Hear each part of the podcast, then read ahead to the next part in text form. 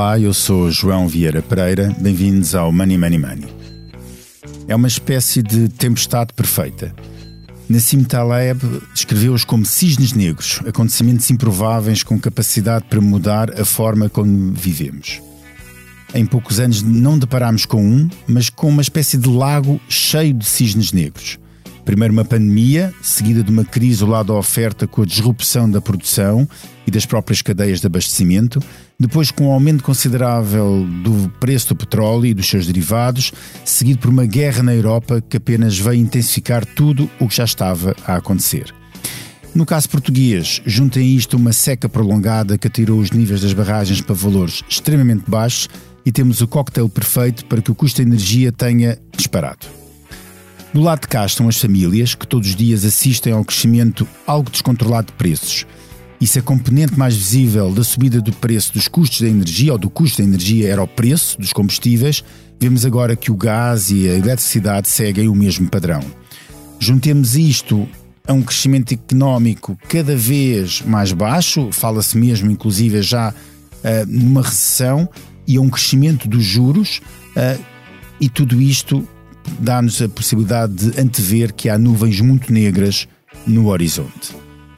No programa desta semana queremos perceber o que está a passar e principalmente o que podem as famílias fazer para se proteger desta escalada dos preços da energia. E para nos ajudar a perceber tudo isto, tenho aqui em estúdio Miguel Prado, jornalista do Expresso que acompanha as matérias de energia. Olá, Miguel. Olá.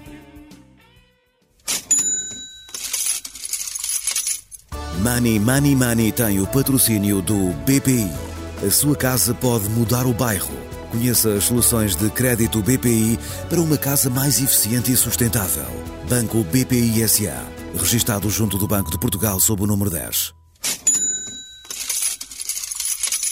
Miguel, vamos eh, aqui entre tentar explicar a quem, a quem nos ouve porque é que de repente temos preços médios do gás a disparar 170%, ou temos o preço da energia a crescer uh, todos os dias, da, eletricidade. Um, o que é que está, quer dizer, sabemos toda a gente, eu já aqui enumerei, temos a questão da guerra, a questão da, da disrupção da, de, de, de, das cadeias de abastecimento, eh, mas isto acontece também numa altura em que o, gás, em que o mundo estava inundado do shale gas americano e que, que, tinha posto o valor do gás natural muito mais baixo, que havia em que os Estados Unidos se tornaram completamente independentes ou autónomos em termos de, energéticos.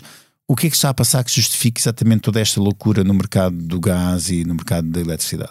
Olá, hum, é preciso voltar um bocadinho atrás um, e à tua introdução, que de facto uh, contextualizou que passámos por uma pandemia, o consumo retraiu-se, com isso também a oferta dos agentes económicos na área da energia também se retraiu, e quando a procura retomou, um, a oferta não, não, não conseguiu uh, responder com a mesma velocidade e isso está na gênese do disparo de alguns do, dos preços, quer do, do petróleo, quer do gás natural.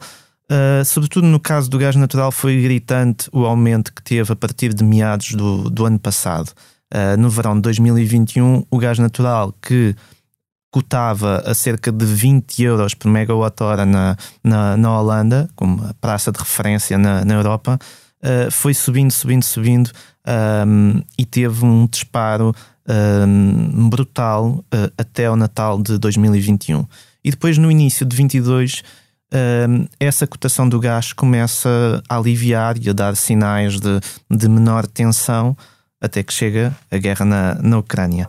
E a guerra na Ucrânia introduziu aqui maior agitação uh, neste mercado específico do gás natural, que tem depois implicações, como sabemos, no preço grossista da eletricidade e acaba por tocar famílias e, e empresas com agravamentos bastante elevados. Ora, de facto, uh, há, há, há, esta conjuntura, esta tempestade perfeita, a que acresce também, além da seca, que não é só em Portugal, mas na, na Europa inteira, uh, acresce uh, o facto de, por exemplo, em França, uma boa parte do parque nuclear uh, estar com problemas e com, com operações de manutenção que não eram esperadas e que limita também a capacidade de França de produzir eletricidade barata. Isto acresce a, uma, a um mercado como é o do gás natural, que é extremamente uh, complexo. E é complexo porque, se por um lado os Estados Unidos têm gás barato, uh, esse gás, para chegar à Europa ou para ser exportado para a Europa, precisa de navios. E a indústria de, de, dos navios de, que transportam gás liquefeito é uma indústria que tem um parque de, de, barcos relativamente limitado. Não há capacidade de fazer escoar ou fazer chegar esse gás mais barato para a Exato. Europa. E quando a Europa vai à procura desses barcos que podem estar a ser usados na Ásia ou em qualquer ponto do mundo, o preço do transporte de gás uh, dispara. Pronto, ou seja, basicamente aquilo que eu descrevia no início e nós não combinámos, podíamos ter combinado, mas não combinámos, é exatamente uma, conjun uma conjunção de, de vários de vários fatores que criou esta tempestade perfeita que faz com que o preço realmente da energia esteja a valores recorde. Sim, há isso e depois há, é claro, um fenómeno de uh, extremo nervosismo dos agentes que transacionam energia, contratos futuros de eletricidade, de gás, produtos petrolíferos, que reagem com uh, bastante uh, nervosismo a, aos inputs que. Não pode haver também aqui, na tua opinião, algum tipo de especulação relativamente a este, a este tipo de, de transações? Parece-me que sim, parece-me que sim, porque quando, quando olhamos, como, como aconteceu ontem, para a cotação do, do, do TTF, o tal contrato de gás de referência na, na Holanda, ela tem uma o, o, o, gráfico do TTF uh, do último dia é um carrossel. Ele começa por subir ao início da manhã, depois desce 20% no mesmo dia, volta a subir uh, cerca de 15% e volta a descer outros 15% uh, ou 10%, se não estou em erro. Ou seja, é uma, é uma, uma volatilidade no, no, na cotação deste produto ou deste contrato que, se acontecesse na Bolsa, levava à suspensão das ações Sim, de uma determinada A CMVM já, já teria intervido, já tinha suspendido a cotação. E, portanto, o, e os mercados de energia, os mercados de energia estão a assumir um comportamento extremamente volátil uh, e perigoso. Um, que, que, que, que, nos faz lembrar o comportamento das bolsas em alguns períodos mais, mais dramáticos. Ou seja, nós estamos perante um, mas estamos perante um efeito que, apesar desta volatilidade, tudo aponta, e nós falávamos disso, essa parte sim combinámos aqui em estúdio, eh, em que falávamos disso, uh, em que há um crescimento exponencial dos contratos futuros, ou seja, tudo, tudo aponta, apesar dessa volatilidade que tu, que tu referes, tudo aponta que, pelo menos para já, os preços, a previsão é que os preços se mantenham durante bastante tempo, pelo menos elevados. Sim, sim, porque hum, a Europa fez um trabalho no que diz respeito ao gás natural, tem feito um trabalho positivo, que eu acho que é de, de valorizar, de reforço dos estoques e de, de, dos níveis de armazenamento de, de gás. Um, isso, isso permite introduzir alguma tranquilidade sobre, sobre o próximo inverno, isto é, serão necessárias poupanças, de que falaremos mais, mais à frente, mas em termos de segurança de abastecimento, a Europa tem feito um esforço uh, inteligente de, de, se aprovisionar de gás com alguma antecipação face ao que acontecia noutros anos. Isso, isso é, é importante, mas não elimina totalmente as preocupações dos agentes de mercado que continuam uh, a perceber que uh, as centrais nucleares para a produção de eletricidade vão continuar paradas mais algum tempo, em França, que uh, a situação de seca pode significar que, uh, mesmo que chova alguma coisa no inverno, um, ehm, pode não ser o suficiente para depois entrarmos na primavera com níveis confortáveis para a produção de eletricidade e, portanto, vamos precisar de mais gás.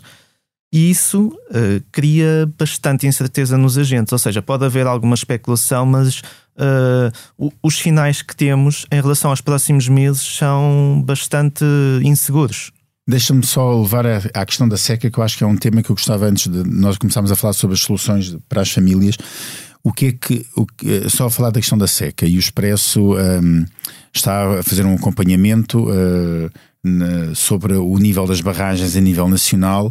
E eu já vi as primeiras imagens recolhidas pelos, pelos repórteres fotográficos do Expresso e as imagens são absolutamente impressionantes quando nós olhamos para as cotas da, da, das barragens de norte a, a, a sul. Um, isto é comum e apesar de ter chovido já nos últimos tempos em, alguns países da Europa, pelo menos na Península Ibérica, a seca é total. Um, uh, eh, e nós temos uma coisa que se chama MIBEL, que é o mercado, obviamente, ibérico de, de, de, energia e que funciona e que aponta que, que para que se continuar, na tua opinião, vamos continuar a assistir a preços de eletricidade a manterem-se muito elevados uh, nos próximos tempos. Sim, uh, os futuros do MIBEL estão a apontar para mais de 300 euros por megawatt-hora uh, em termos de preço grossista. E quanto para, é que isso compara, quanto é, quanto é isso compara com o que era para quem nos ouve? É, o, será talvez o triplo uh, do, do, preço, do, do, preço de, de há um ano. Não, é, Aliás, é, eu, eu é, recordo-me, eu recordo, deixa-me só aqui interromper, porque eu ainda no outro dia escrevi sobre isso. Eu recordo-me em 2007, mais ou menos, ou 2005, entre 2005 e 2007 quando se deu o grande boom das eólicas em Portugal e era primeiro-ministro José Sócrates e andava-se a fazer contratos de, de com, as, com, as, operadoras de eólicas uh, uh, em que garantiam um, um, preço de 120 megawatts hora uh, para a eletricidade e que se achava que era caríssimo, que era um absurdo a gente pagar esse, até, esses valores. Até creio que no, nos concursos eólicos que foram feitos o preço que resultou daí foi menor, foi da ordem dos, dos 70 euros, embora 70 euros por megawatt-hora, embora, houvesse, embora contratos... houvesse outros contratos de preço superior. Exato. E, aquilo, e de tal forma que resultam hoje, à data de hoje, num preço médio da, da, dos parques eólicos na casa dos 80 e poucos euros por megawatt-hora, mas há um ano eram de 90 e tal euros por megawatt-hora é preciso algum contexto nisto, porque nós pagámos eletricidade a preços grossistas uh, entre 2007 e 2019, 2020 até 2019, pagámos uma média à volta dos 50 euros por megawatt-hora. Foi o preço grossista médio nessa, nesses 13, 12, 13 anos. Em 2020, com a pandemia, tivemos o preço grossista mais baixo de sempre no mercado ibérico, 34 euros por megawatt-hora. E em 2021, Uh, tivemos um disparo para o preço mais alto de sempre, o ano mais caro de sempre, que provavelmente será batido uh, já este ano. Portanto, quando falamos de futuros de eletricidade para 2023 de 300 euros por megawatt-hora, eles são seis vezes mais aquilo que nós estávamos habituados a pagar até antes da pandemia. Isto dá uma noção de, do disparo que, que e, da fatura de eletricidade. E esse, agora uma, uma pergunta direta, que é esta: se temos valores seis vezes superiores àquilo, àquilo que pagávamos relativamente ao ano mais baixo hum. que pagámos, isso quer dizer que a fatura de eletricidade das pessoas vai ser seis vezes mais cara? Não. Não, e isso, isso prende-se com o desenho do nosso mercado de eletricidade ou do nosso sistema elétrico em Portugal. Ora, como nós no passado garantimos as tais rendas uh, que durante anos se discutiu, rendas excessivas, grandes benefícios para a eletricidade, etc. E como garantimos preços a 15 anos para determinados produtores, sobretudo eólicos, mas também algumas centrais solares, mini hídricas, eh, cogerações, etc.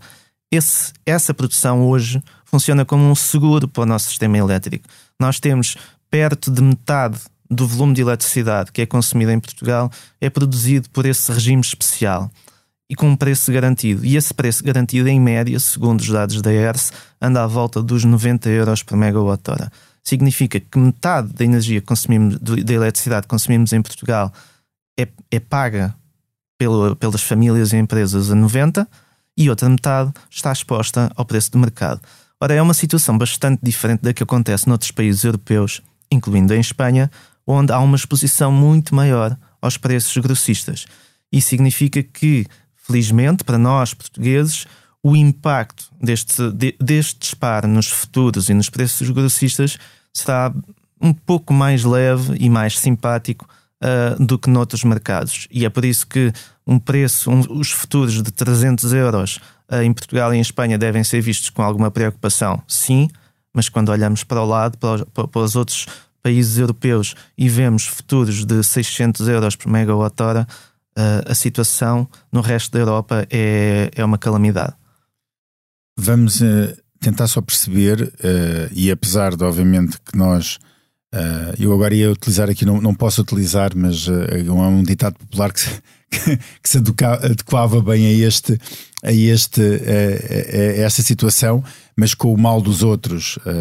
ok, tudo bem, vamos ao falar com o mal das famílias portuguesas. Uhum. O que é que neste momento podem as famílias fazer para começar a pensar: eu tenho de reduzir a minha fatura de eletricidade e de gás e de combustível, etc. O que é que eu posso efetivamente fazer para reduzir aquilo que eu pago todos os meses?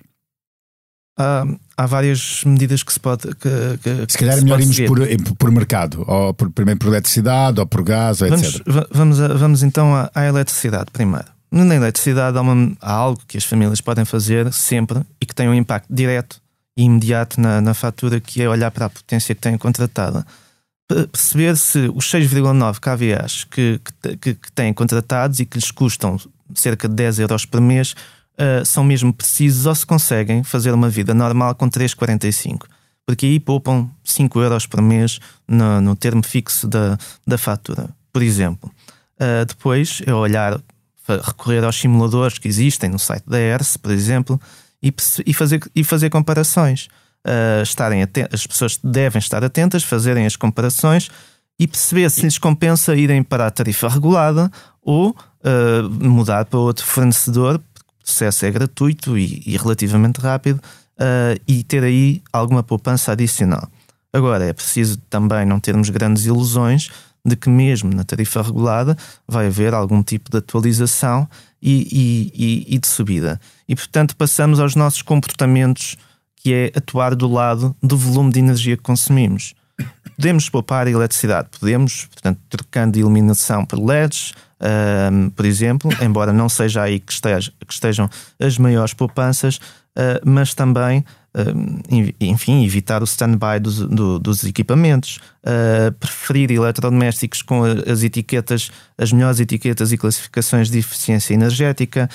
Um, eventualmente também para quem possa apostar nos painéis solares para autoconsumo, uh, se forem famílias que tenham maior capacidade financeira podem também pensar em baterias, elas começam a, a, a, ser comercializadas, embora seja um investimento ainda caro, elas permitem aproveitar excedentes da produção dos painéis solares para consumir essa energia umas horas mais tarde. Uh, não nos permite viver desligados da rede elétrica, mas permite, uh, no fundo, reduzir a nossa exposição a estes elevados preços da eletricidade. Portanto, do lado da, da eletricidade seria isto: comportamentos mais eficientes, mas também olhar para a fatura e, e, e, ficarmos mais familiarizados com aquilo que nos é cobrado e as opções que existem no, no mercado. E do mercado do gás, que uh, nós tivemos uh, uh, o anúncio da EDP de que aumentar de forma bastante forte e expressiva os preços do, do, do, do gás uh, dos seus clientes, isso obrigou ou veio obrigar uma resposta do governo imediatamente a fazer alterações, nomeadamente a permitir que as pessoas passem do mercado liberalizado para o mercado, para o mercado regulado. Uh, mas ainda se sabe muito pouco sobre como é que isso vai funcionar, nem quando é que vai uh, funcionar. Quando é que a gente pode ter novidades sobre esse aspecto? Bom, a, a promessa do, do, do, governo é de que o, o, diploma que vai permitir voltar às tarifas reguladas estará pronto a tempo de, a 1 de outubro, as famílias poderem contratar tarifas, tarifas reguladas. Desde que o governo seja ágil nessa, nessa matéria, não vejo grandes, grandes problemas. Depois há, um, há, há, há questões de pormenor, questões técnicas que hoje em dia uh, precisas de ter uma, um certificado, de, uma inspeção válida uh, à tua instalação de gás. Uh, portanto, quando se faz essa inspeção, ela é válida durante 5 anos. Passados 5 okay. anos é necessário outra. outra. E portanto, se tiveres uma instalação que não é inspecionada há mais de 5 anos, para mudar de comercializador, tem de fazer essa inspeção. De fazer essa inspeção. Creio uh, que o governo estará a trabalhar nessa matéria para facilitar ou não criar obstáculos a que as pessoas voltem à tarifa regulada, mas dependerá, enfim, nas próximas semanas com certeza saberemos e teremos novidades nessa matéria. Agora, hum, de facto, a tarifa regulada, mesmo com o aumento de 3,9% que terá em outubro, será amplamente vantajosa face aos tarifários que estão uh, no mercado liberalizado e esses tarifários, uh, quer dizer, em alguns casos são assustadores. Começam Uh, começaram esta semana a chegar aos clientes da EDP comercial as, as cartas com as atualizações de preços e o termo de energia para quem esteja, por exemplo, no primeiro escalão de, de gás natural tem um aumento de 233%. Ou seja, a parte da energia, que é o grosso daquilo, uma grande parte daquilo que pagamos na, na fatura de gás, pelo menos no caso da EDP comercial, vai mais do que triplicar.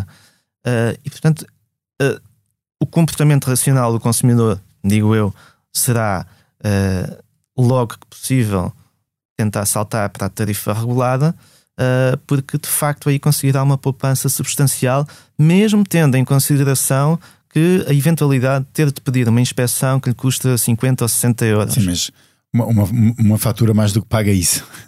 Uh, exato. Exato. Mas, uh, Miguel, uh, há, há, aqui uma coisa que me preocupa e que no outro dia uh, até falámos uh, sobre isto, que é há operadores, quer dizer, esta mudança, e quando nós estamos a falar de, da possibilidade de voltar do mercado liberalizado para o mercado regulado, não vai criar, quer dizer, eu não, eu acho que qualquer pessoa vai pedir de imediato essa mudança, não é? E nós temos que temos, temos muitos clientes há muito há, há, milhões de famílias, se não me engano, 1,5 milhões foi o que foi o que disse na conferência de imprensa, Sim. potencialmente, não é? Sim, tá, eu creio que será um bocadinho menos do que isso, porque 1,5 milhões é o número atual de consumidores uh, domésticos, de consumidores de gás na, na, na, okay. no, no, escalão de, elegível para, para, o mercado, para voltar à tarifa regulada, mas 200 mil já lá estão. Portanto, eu diria que talvez um, um potencial de mudanças de 1,3 milhões. Mas, mas eu admito que qualquer pessoa que esteja minimamente informada desse 1,3 milhões, a primeira coisa que vai fazer no dia 1 de outubro é, é pedir a sua mudança do seu, do, de, do seu contrato de tarifa do, do mercado de, de, uh, livre para o mercado regulado. Isso, uh, isso vai criar uma pressão enorme sobre as empresas que operam no mercado livre. Uh, nós podemos estar a assistir, por exemplo, ao fecho de empresas, a, entrarem, a perderem clientes de um dia para o outro. Como é que isto vai acontecer? Não me, não me parece, honestamente, porque a maior parte do, dos clientes que estão no Mercado Livre uh, estão em três, quatro empresas com, já com algum músculo. E todas elas têm, operam nos dois mercados? E sim, estamos a falar da, da EDP, da Galp, da Gold Energy, uh, da Endesa, uh, e portanto, o que, o que acontece é que eu acho que pode haver um, um, um problema que é a migração em massa de um mês ou num, num, curto espaço de tempo vai ser difícil, pode, difícil. do ponto de vista da gestão do, dos processos, porque estamos a falar de uh, no gás não, não existia, estavam, estavam impedidas, mas mesmo na eletricidade havia 10 mil, 20 mil mudanças por mês, 30 mil. O mês com mais mudanças, os meses com mais mudanças de sempre na história do mercado liberalizado teve, tiveram cento e, tal, cento e tal mil mudanças num mês. E, portanto, se num espaço de um mês tivermos mais de um milhão a, a querer a, a apresentar os papéis ou a preencher os formulários para voltar à tarifa regulada, do ponto de vista da gestão desse processo, adivinham algumas dificuldades. Agora, em termos de, de, de, da viabilidade das, das, empresas, não parece especialmente crítico, porque uh, as empresas, enfim, uh, pode causar alguma pressão temporária a uma EDP, a uma Galp, a uma Gold Energy, porque elas têm de gerir o, a expectativa em relação aos clientes com, com, com cautelas que se vão aprovisionar de gás para, para alguns meses uh, e, portanto, têm de perceber uh, se vão ter mais ou menos clientes e ter alguma ideia de quantos vão ter. Mas, por exemplo, a EDP comercial, nesta comunicação de atualização de preços que está a fazer aos clientes, está a alterar a duração do contrato para três meses. Okay. E isso dá uh, à empresa alguma margem para eu vou estou a contratar gás para esta carteira de clientes para, para, três meses, para três meses. Porque eu não sei o que é que vai acontecer daqui a três meses. Ah. Daqui a três meses eu posso ter perdido os clientes. Agora, deixa-me só fazer uma pergunta para ver se, se, se eu consigo compreender uh, isto. Nós temos uma tarifa no mercado liberalizado que vai ser muito superior àquela que é no mercado regulado. A minha questão é quem é que paga a diferença. Ou seja, porque é que o mercado regulado é tão mais baixo que o mercado liberalizado? Então, deixa-me começar por aí o mercado regulado é mais baixo do que o liberalizado porque ele está exposto aos contratos take or pay, aqueles contratos de longo prazo que a Galp celebrou há 20 anos com, com a Nigéria e com a Argélia. Atualmente apenas estão vivos os contratos com, com a Nigéria uh, e que são contratos uh, que tem um preço bastante mais estável, que não está uh, diretamente ligado ao preço spot do gás natural e com um desfazamento de cerca de seis meses, segundo, segundo a ERSE. Ora, uh, além desse desfazamento, estão indexados ao petróleo e a, produtos petrolíferos e, e essas condições permitem que uh, os volumes que são fornecidos ao, aos clientes do, do mercado regulado, aqueles 200 mil que ainda, que ainda lá estão, têm, uh, não estão tão expostos a esta volatilidade. Depois tem de haver um acerto, claro. é, é, evidente. Pronto. Tem de haver um acerto mais tarde. Mais tarde. Pronto, mas o acerto vai ser pago pelo consumidor.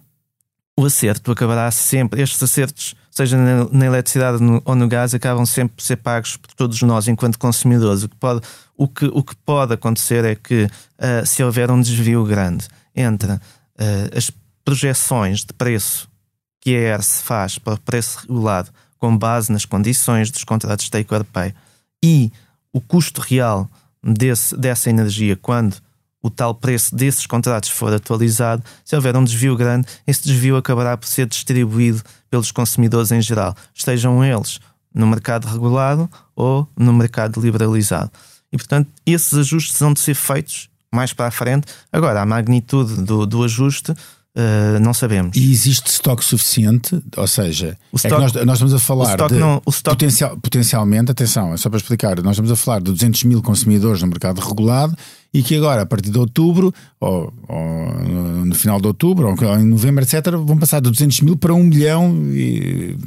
Sim, não, sim, mas são consumos, são consumos relativamente reduzidos. O volume de consumo de todos os, de todo o, o mercado uh, na, na, baixa pressão, ou seja, o tal, os tais 1,5 milhões de pontos de consumo elegíveis para, ficar, para voltar a, a, ficar na tarifa regulada, são aproximadamente 7% do consumo nacional de gás natural. Porque o resto do consumo é praticamente para a indústria. Exato, exato. indústria e uh, centrais de... elétricas, produção de eletricidade. Ora, uh, são 7%, portanto também é uma dimensão limitada. E mesmo esse consumo é uma parcela uh, relativamente reduzida daquilo que está coberto pelos tais contratos take or pay da, da, que são geridos pela Galp. E, portanto, esses contratos uh, têm cobertura em termos de volumes para muito mais do que aquilo que o mercado okay. regula, uh, regulado precisará, mesmo que fique com um milhão e meio de clientes.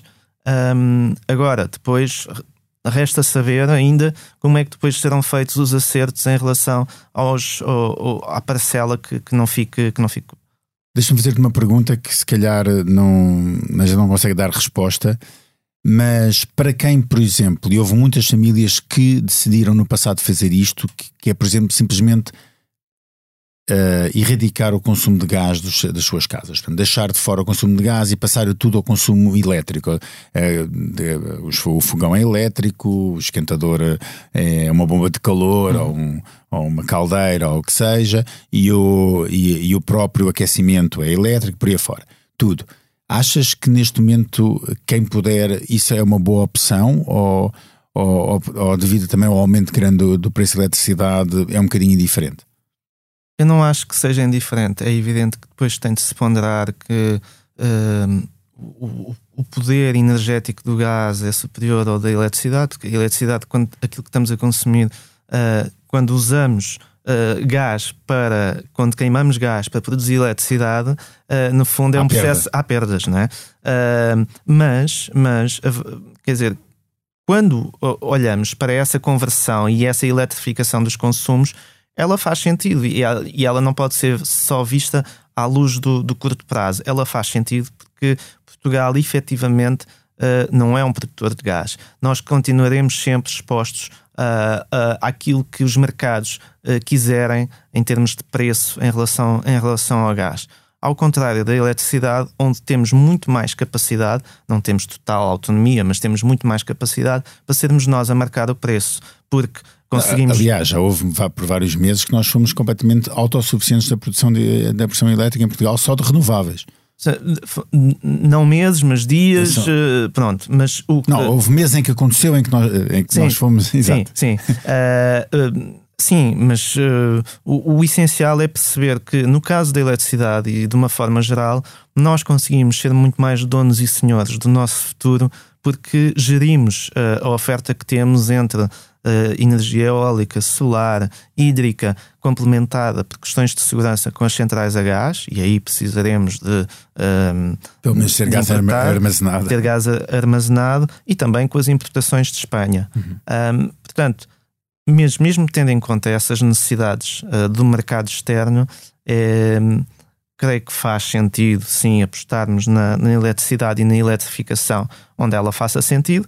No mercado residencial, parece-me também eh, fazer, fazer, fazer sentido Aliás, essa aposta, mesmo que tenha alguns custos iniciais de investimento nos equipamentos. Mas eh, para já ainda existem algumas linhas de apoio que as pessoas podem se candidatar para, para instalação de painéis solares, de bombas de calor, etc.